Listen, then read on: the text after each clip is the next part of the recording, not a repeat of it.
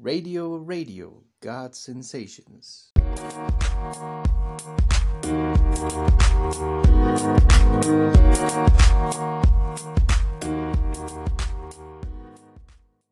Hola y bienvenidos a su podcast Pláticas de la Biblia.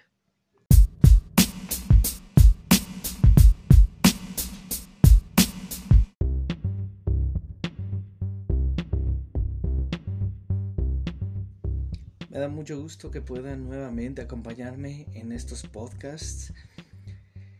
Nuevamente bendigo sus vidas, bendigo sus oídos, sus mentes, sus corazones para iniciar una nueva búsqueda de decodificar los tesoros de Dios y de entender el plan perfecto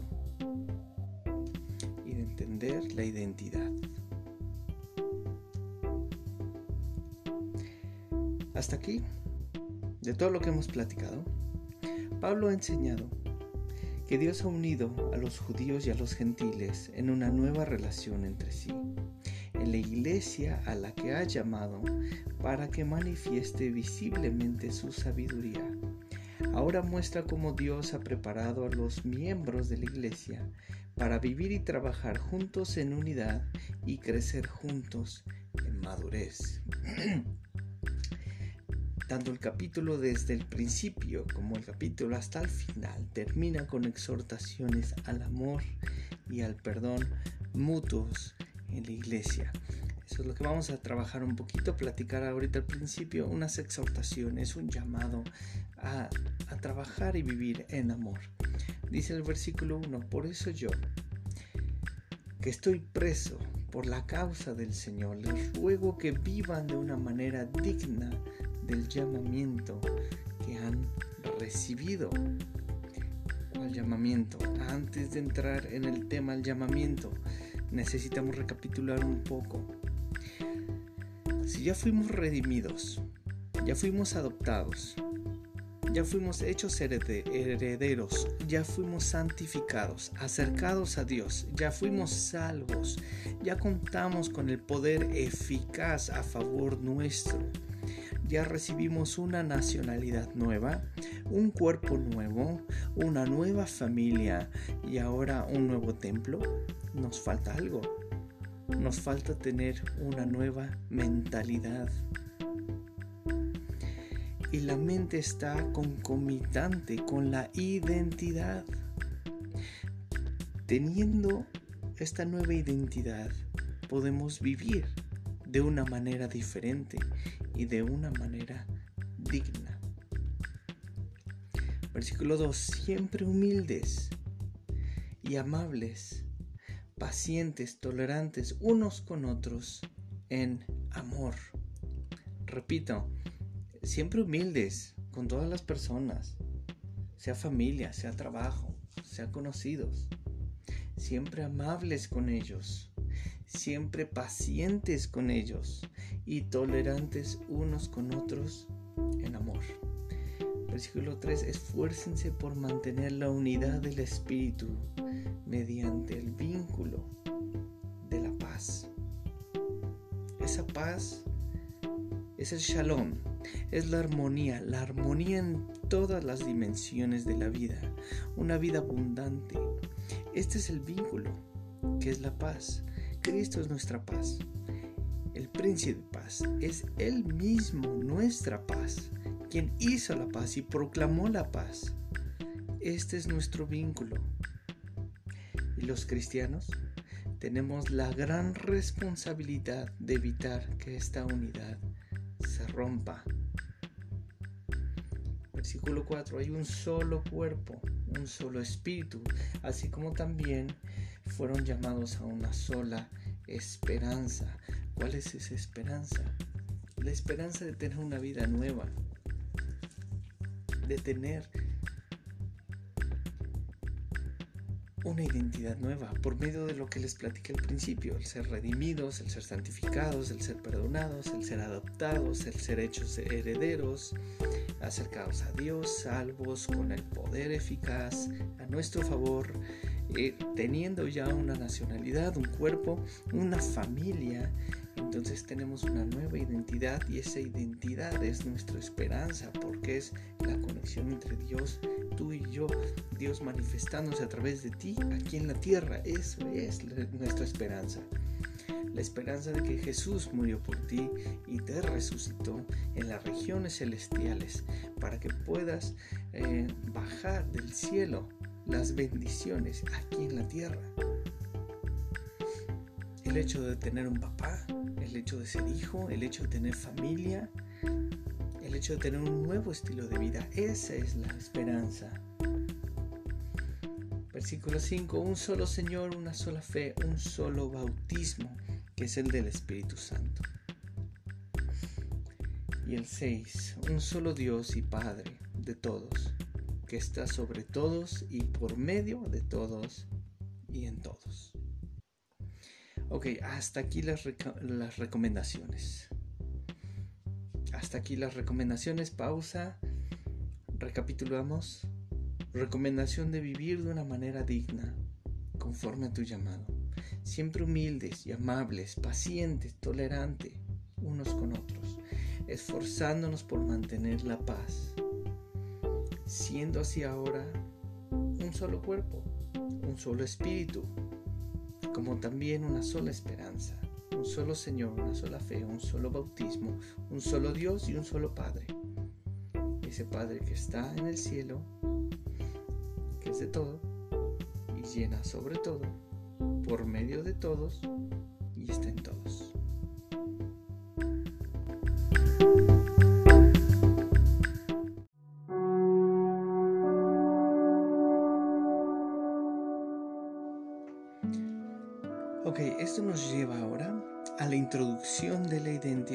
Nuestra identidad en Dios, como Dios diseñó en su plan perfecto cambiar nuestra naturaleza hasta hacernos una nueva humanidad, teniendo una nueva mentalidad, teniendo una nueva identidad, un diseño nuevo, para crecer continuamente en carácter, crecer en fe y crecer en amor obviamente crecer en Dios. Dice el versículo, perdón, versículo 7, pero a cada uno de nosotros se nos ha dado gracia en la medida en que Cristo ha repartido los dones. Primero es la gracia, luego los dones. Todo lo recibimos por la gracia. Recibimos salvación, redención, eh, santificación, adopción, poder, identidad. Todo es por gracia pero ahora recibimos dones, recibimos regalos y esos regalos son para desarrollar y desempeñar una tarea. Y esa tarea es la que nos da una identidad. Pero primero, ¿cómo es que podemos recibir esto? Dice en Salmos 68, 18, cuando tú, Dios y Señor, ascendiste a las alturas, te llevaste contigo a los cautivos Tomaste tributo de los hombres, aún de los rebeldes, para establecer tu morada. Subiste a tu trono en el monte. Eso significa que como un rey victorioso, después de sus triunfos sobre el campo de batalla, los que se habían opuesto al reino de Dios están obligados a someterse a Él y llevarle tributo. Pablo aplica este versículo al Cristo ascendido, indicando así que la ascensión de Cristo fue continuación y cumplimiento del establecimiento de Dios en su reino y en Jerusalén, su ciudad real. ¿Qué significa su ciudad real? Cuando dice que Jesús asciende porque tiene que ir a preparar moradas donde vamos a habitar. Por eso Pablo es está hablando aquí de que tenemos una nueva nacionalidad, una nueva ciudad, tenemos un nuevo cuerpo, una nueva mente, una nueva familia, un nuevo templo, porque tenemos una nueva ciudad que nos espera después de esta vida, obviamente. Entonces se habla del ascenso triunfal de Dios a su trono en el templo de Jerusalén, símbolo del templo celestial. Pablo aplica estas palabras de la ascensión triunfal de Cristo al cielo. Y cuando se enfoca la palabra cautivos, se enfoca a los poderes espirituales que mencioné antes. ¿Cuáles poderes espirituales? ¿Se acuerdan que les comenté que hay un sistema organizado en contra de Dios, que hay demonios, hay eh, espíritus malignos, hay gobernantes, hay principados, hay huestes de maldad, hay espíritu de este siglo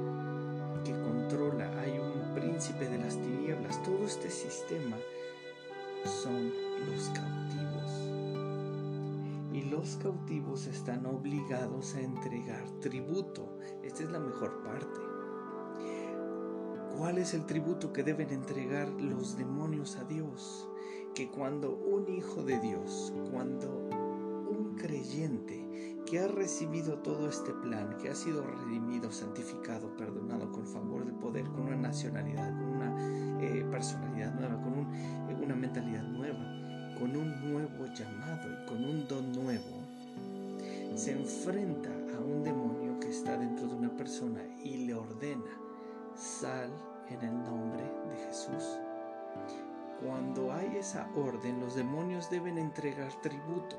No van a querer al principio, pero deben entregar tributo. ¿Y cuál es el tributo que deben obedecer? Deben obedecer el nombre de Jesús y deben retirarse de la persona en el nombre de Jesús.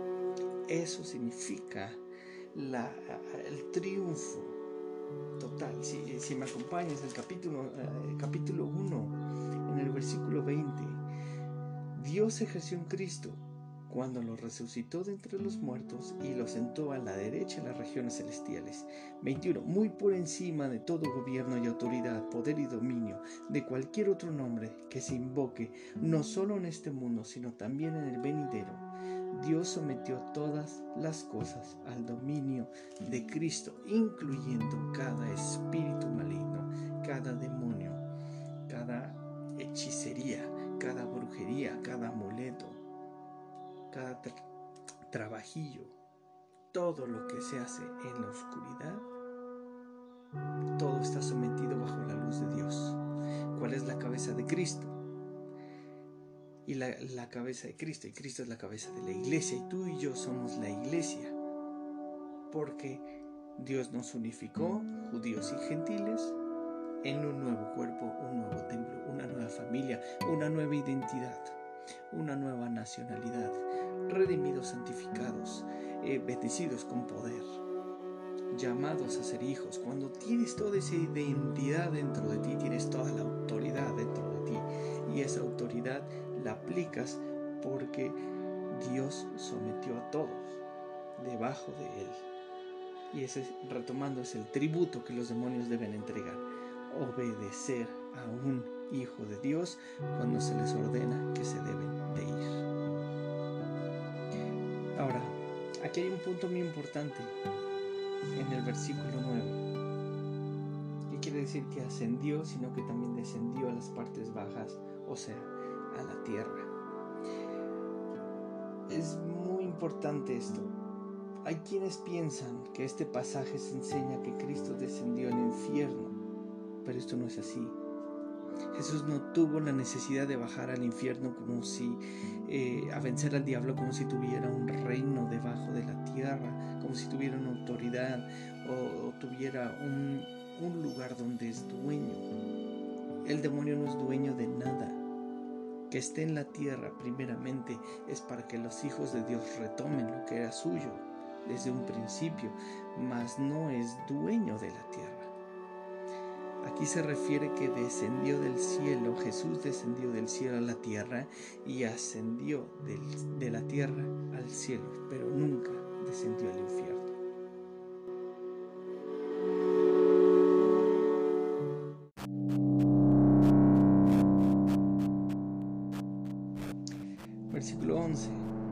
Él mismo constituyó unos apóstoles, a otros profetas, a otros evangelistas, a otros pastores y a otros maestros. Aquí comienza el desarrollo de la identidad y vamos a ver uno por uno.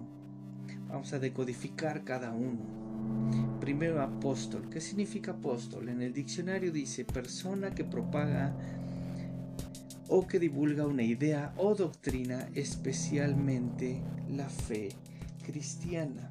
Un apóstol los menciona a causa de su papel en el establecimiento de la iglesia.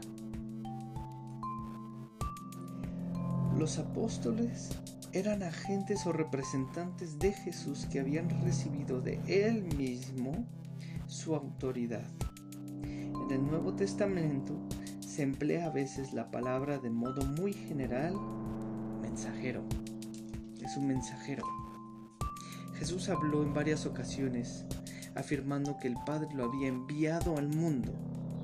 Él es el apóstol supremo, de quien se deriva todo apostolado, el enviado. Ser apóstol significa ser enviado. El siguiente es el profeta. Pablo conocía muy bien el don de profecía, sabía que existen dos tipos, los llamados a ser profetas en su estilo de vida, sus palabras, sus decisiones son proféticas, y los que reciben el don una vez que están en la adoración. Llega el don, se posa sobre el creyente, habla la profecía, lo que Dios quiere comentar o quiere platicar en ese momento, y una vez que termina ese momento celestial, se retira ese don. La profecía es la comunicación del pensamiento de Dios que el Espíritu Santo le ha dado a un creyente. Por eso es importantísimo ser bautizado. Dice el versículo 5 de Efesios, un solo Señor, una sola fe, un solo bautismo en el Espíritu. El bautismo en el Espíritu es el que te permite entrar en esta identidad, entrar en este don, recibir este don por fe y darte una identidad por fe. Cuenta Pablo una anécdota.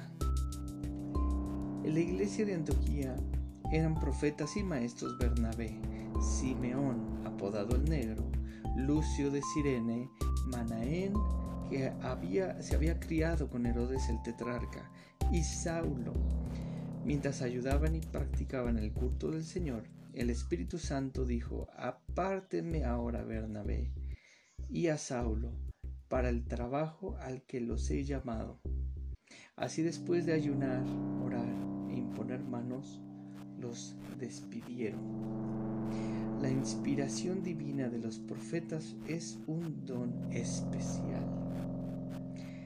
El primer viaje misionero de Pablo no fue resultado de sesiones de planificación, sino que el Espíritu tomó la iniciativa mientras los líderes estaban adorando.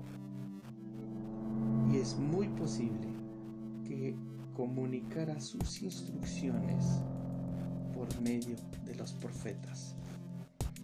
Cuando Dios va a hacer algo aquí en la tierra, primero le avisa a los profetas.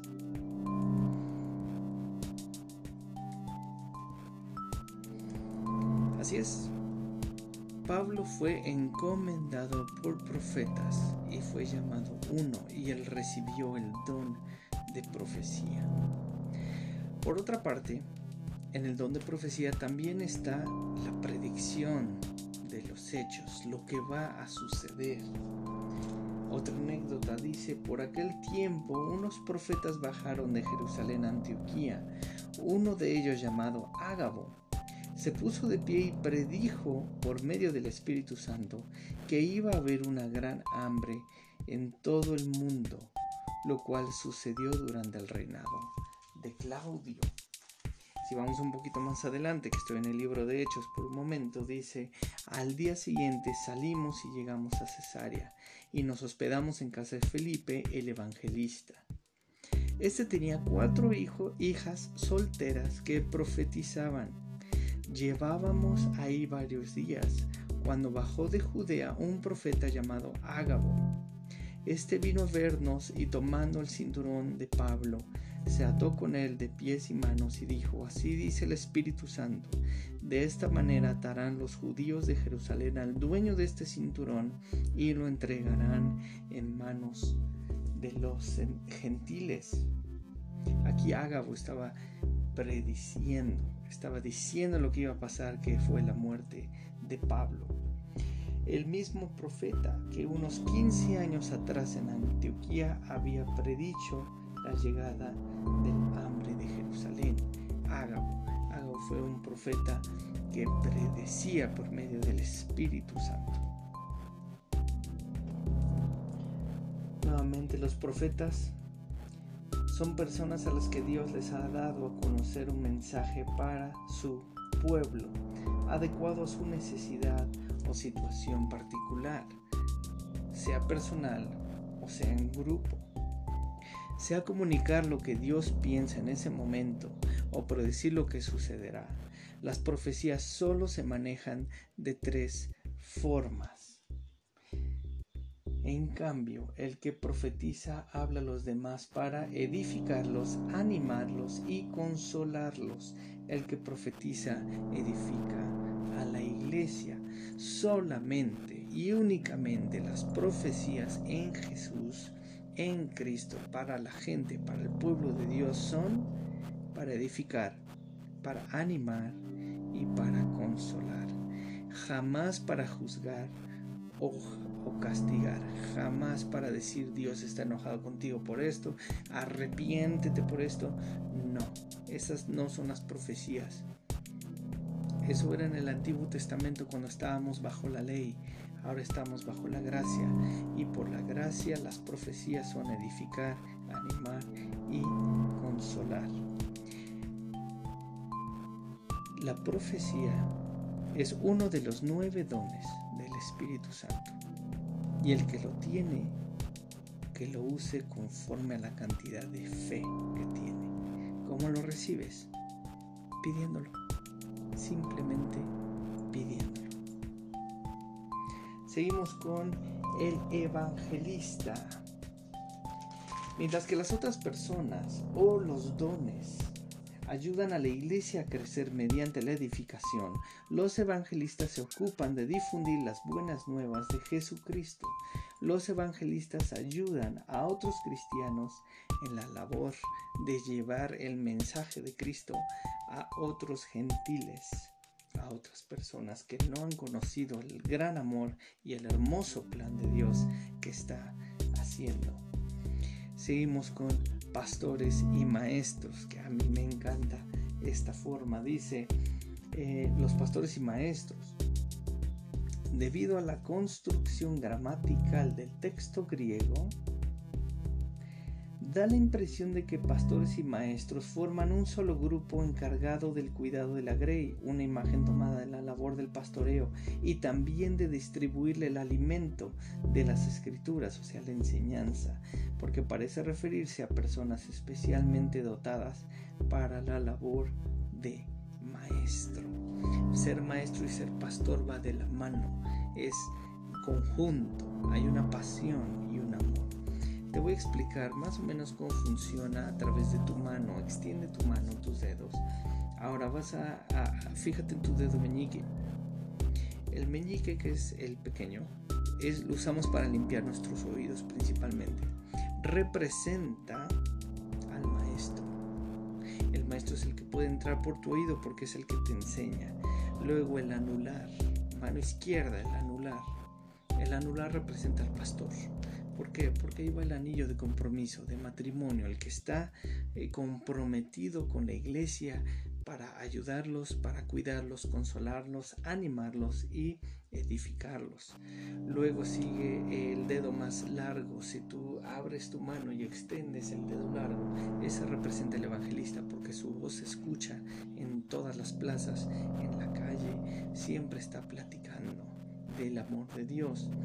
El dedo índice significa el profeta, porque la profecía es la comunicación, como se los había leído.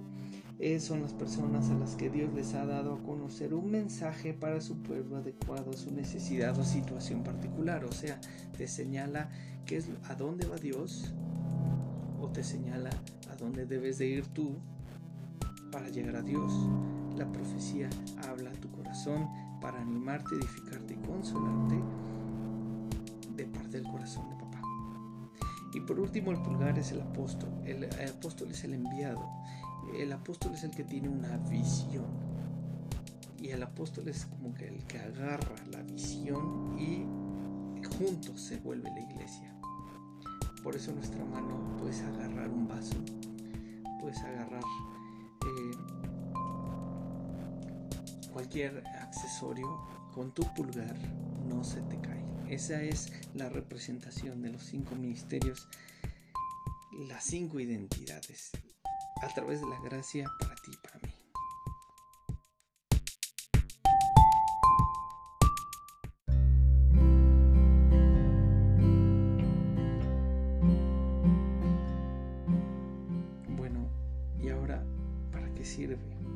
Dios diseñó este plan? ¿Por qué se le ocurrió esta idea?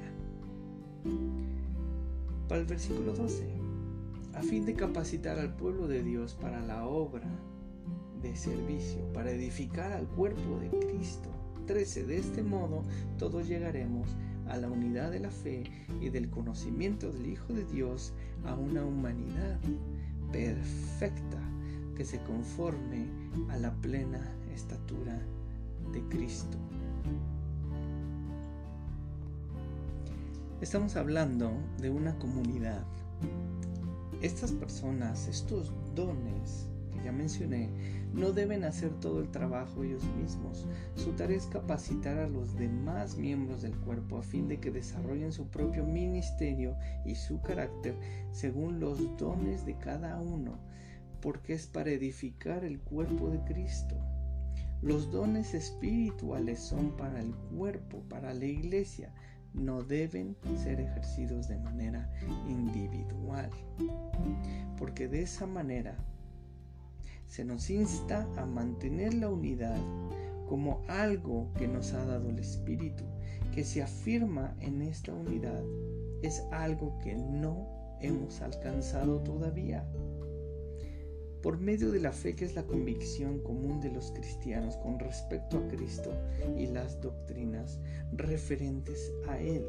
La unidad no es una simple cuestión de mantener una actitud amorosa o sentimientos religiosos, sino una relación íntima con Jesús, con el Hijo de Dios, porque teniendo así una nueva humanidad, que incluye a todos los miembros del cuerpo de Cristo.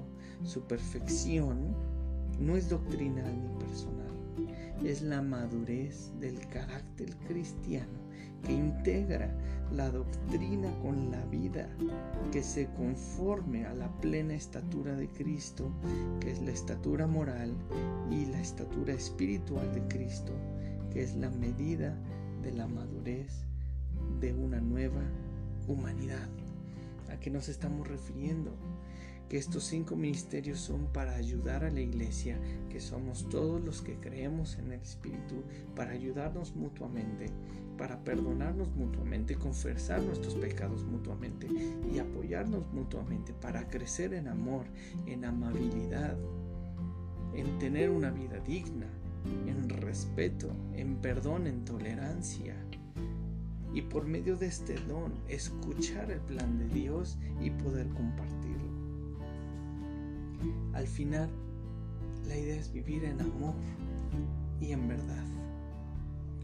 Esta madurez, esta nueva humanidad, esta relación íntima con Jesús, esta unidad de la fe es la que te da tu identidad.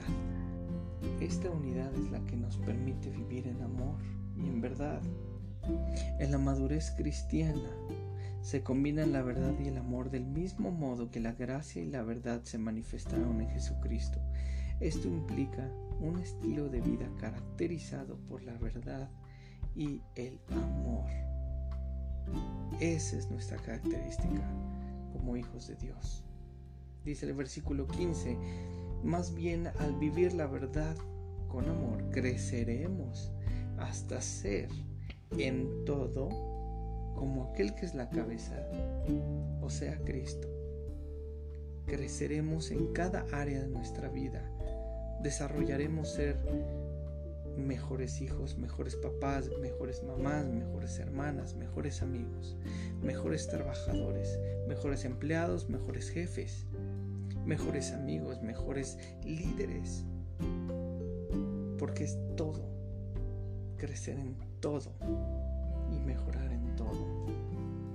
16. Por su acción todo el cuerpo crece y se edifica en amor, sostenido y ajustado por todos los ligamentos según la actividad propia de cada miembro.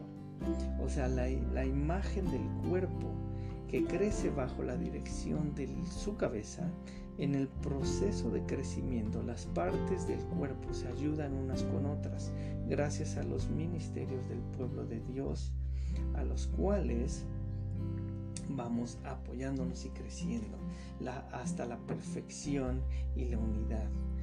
La perfección y la unidad no son posibles sin el amor.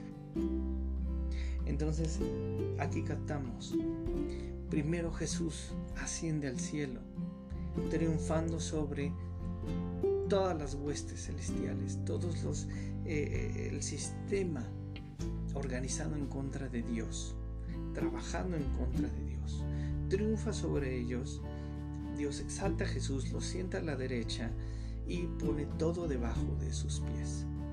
Luego entonces pone a Jesús como la cabeza de la iglesia y al unificar a los judíos con los gentiles nos volvemos iglesia, dándonos una nueva humanidad, una nueva nacionalidad, un nuevo cuerpo, un nuevo espíritu. Y nos pone debajo de Cristo. Eso significa que todas estas huestes y todo este sistema en contra de Dios está debajo de nuestros pies, porque nosotros somos la iglesia debajo de Cristo y todo está debajo de Cristo. Al estar debajo de Cristo, cuando asciende al cielo, triunfando, sentándose en su trono, obliga a todo este sistema de maldad a entregar tributo y ese tributo es obedecer el nombre de Jesús y el nombre de Jesús por el cual sacamos y echamos fuera demonios en el nombre de Jesús como había comentado en el capítulo anterior, que había unos judíos que estaban echando fuera demonios en el nombre de Jesús, de quien Pablo predica. O sea, en el nombre de Jesús tiene poder y salen los demonios porque tienen que entregar ese tributo que es obedecer la orden. Luego entonces reparte dones conforme la gracia. Y esos dones son cinco ministerios, el apóstol, el profeta, el evangelista, el pastor y el maestro. Y esos ministerios por medio de la fe son para animar a la iglesia a crecer mutuamente, para ser capacitados y llegar a la altura del varón perfecto que es el cuerpo de Cristo y llegar a conocer al Hijo de Dios nos ayuda a conocer y tener una intimidad con Dios. Porque de esa manera ya no seremos niños. Nuestro carácter se desarrolla y nuestra madurez se desarrolla. De esta manera aprendemos a vivir en amor y en verdad. Y crecemos hasta ser todo como aquel que es Jesús, que es nuestra cabeza tenemos que apoyar mutuamente y tenemos que seguir a nuestra cabeza. Hasta aquí quiero dejar este podcast porque adelante de este capítulo hay otro tema muy importante y no quiero que se extienda. Quiero dejarlo aquí y te voy a invitar que vuelvas a escuchar este podcast para entender la belleza del plan de Dios. No solo eh, Jesús murió en la cruz por ti y por mí, sino que ese fue el principio del plan. Al morir por ti y por mí, se desarrolla, se desarrolla el plan perfecto.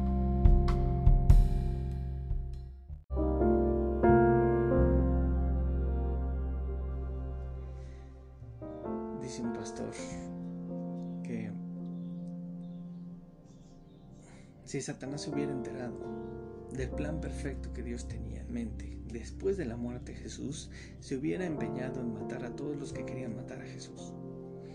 Satanás no tenía idea de lo que iba a pasar. Cuando Jesús muere, derrama toda su sangre hasta la última gota. En ese momento que muere, cumple su propósito de haber venido a la tierra, vivir aquí en la tierra como humano, bajo las leyes de humano, con las condiciones de un ser humano y cumple ese momento. Muere y por la profecía, tres días después Dios lo resucita. y ahora lo resucita con un nuevo cuerpo. Al resucitarlo vence a la muerte. Entonces ya lleva dos. Ya venció la condición humana, ya venció la muerte. Deja unas instrucciones finales a los apóstoles y se retira ascendiendo al cielo, subiendo. Cuando asciende al cielo, cumple la profecía, la promesa que vimos en Salmo 68. Y al cumplirlo recibe toda la autoridad, se transforma en el Cristo, recibe el, poder espiritual, ya es Jesucristo. Y ese poder espiritual, siendo el Cristo, Dios lo sienta la derecha del Padre, dándole toda la autoridad debajo de sus pies, dándole todo el poder. Pero ahora comienza el nuevo plan, que es unificar a los judíos, que es el pueblo de Dios, con los gentiles, que somos tú y yo, que no somos judíos, haciéndonos una nueva nación, un nuevo cuerpo, una nueva familia, una nueva humanidad, con un nuevo espíritu, un nuevo Padre, solo un Padre, con un solo bautismo. Y al hacerlo de esta manera, empieza todo el plan de redimirnos por su gracia, perdonarnos, acercarnos, santificarnos, hacernos hijos, adoptarnos. Ya que somos adoptados, nos hace herederos coherederos con Jesús, ya somos sus hermanos menores, ya herederos de todo este poder y, todas las riquezas y todos los recursos, nos da entonces una identidad. Nos dice, por gracia vas a hacer este ministerio o vas a desarrollar este ministerio por el bautismo del Espíritu a través de la fe, a través de la gracia y este ministerio es lo que desempeñamos como iglesia. Ahora el cuerpo ya tiene articulaciones, ahora el cuerpo ya tiene manos, tiene piernas, tiene pecho, tiene cabeza obviamente y ya empieza a tener forma, porque ahora unos son maestros, otros son y están enseñando, eh, son como las... Eh, los maestros son eh, la palabra, la boca, Luego están los pastores, que es el corazón, el calor, el amor. Están los evangelistas, que son como las piernas que van avanzando y están llevando el evangelio. Los profetas son la oración, los sentimientos de Dios al, cuerpo de Dios. Y los apóstoles, que son los que llevan el mensaje, son eh, la fortaleza, son los músculos del cuerpo, son los que mantienen la visión viva, fresca, avanzando. El cuerpo ya tiene fuerza, el cuerpo ya es eh, modificado de manera que Dios puede hablar a través de su iglesia, puede edificarse entre sí, pero también hablar aquí a la tierra, a la gente y a las personas que hay un Dios que te ama, hay un Dios que te ama, que dio su vida por ti y que todo lo que está pasando es efímero y se va a terminar algún momento, pero hay una nueva morada, una nueva casa que nos está esperando, porque ahora tenemos otro estilo de vida, un estilo de vida digno, llamados a la pureza, a la santidad, a la verdad y al amor. Así que yo bendigo Espíritu Santo cada uno de los que están escuchando este podcast. Bendigo a todos los que van a tener acceso a escucharlo para entender la identidad que tú estás llamando a que tengamos a través de todo el plan perfecto que ya diseñaste, a través de la muerte de Jesús. Yo te pido, Espíritu Santo, que nos hables a nuestro espíritu, a nuestra mente, a nuestro corazón y darnos esa necesidad de saber más. ¿Cómo es que un Dios tan grande se fijó en mí? ¿Cómo un Dios que creó todo se fijó en mí? y me dio la oportunidad de estar junto a Él siendo una nueva criatura. Ese plan maravilloso quiero conocerlo, quiero conocer ese amor específico de ese Dios específico que permitió que su Hijo muriera por mí y ahora recibir al Espíritu Santo y recibir ese bautismo para estar cerca de ese Dios maravilloso. Yo te pido Espíritu Santo que toques el corazón y la mente de cada uno y bendigas su trabajo, sus recursos, su vida. Y te pido que bendigas a cada persona sus recursos, su trabajo, su estilo de vida, sus relaciones familiares, sus relaciones sociales. Unifícalos, Señor, bendícelos, ayúdalos. Y por sobre todo entender que en esta identidad no hay maldad, no hay enfermedad suficiente, no hay demonio suficiente, no hay ataque suficiente para derribar, porque tú nos resucitaste y nos pusiste a tu diestra sobre todo, porque somos tus hijos, somos tu iglesia y tú eres nuestra cabeza. Danos esa identidad, esa seguridad, esa fuerza en todas las situaciones. Nos bendigo en el nombre de Jesús. Amén. Te agradezco nuevamente por haberme acompañado en este podcast y te espero en el próximo podcast. Saludos, bendiciones y que tengas un día excelente.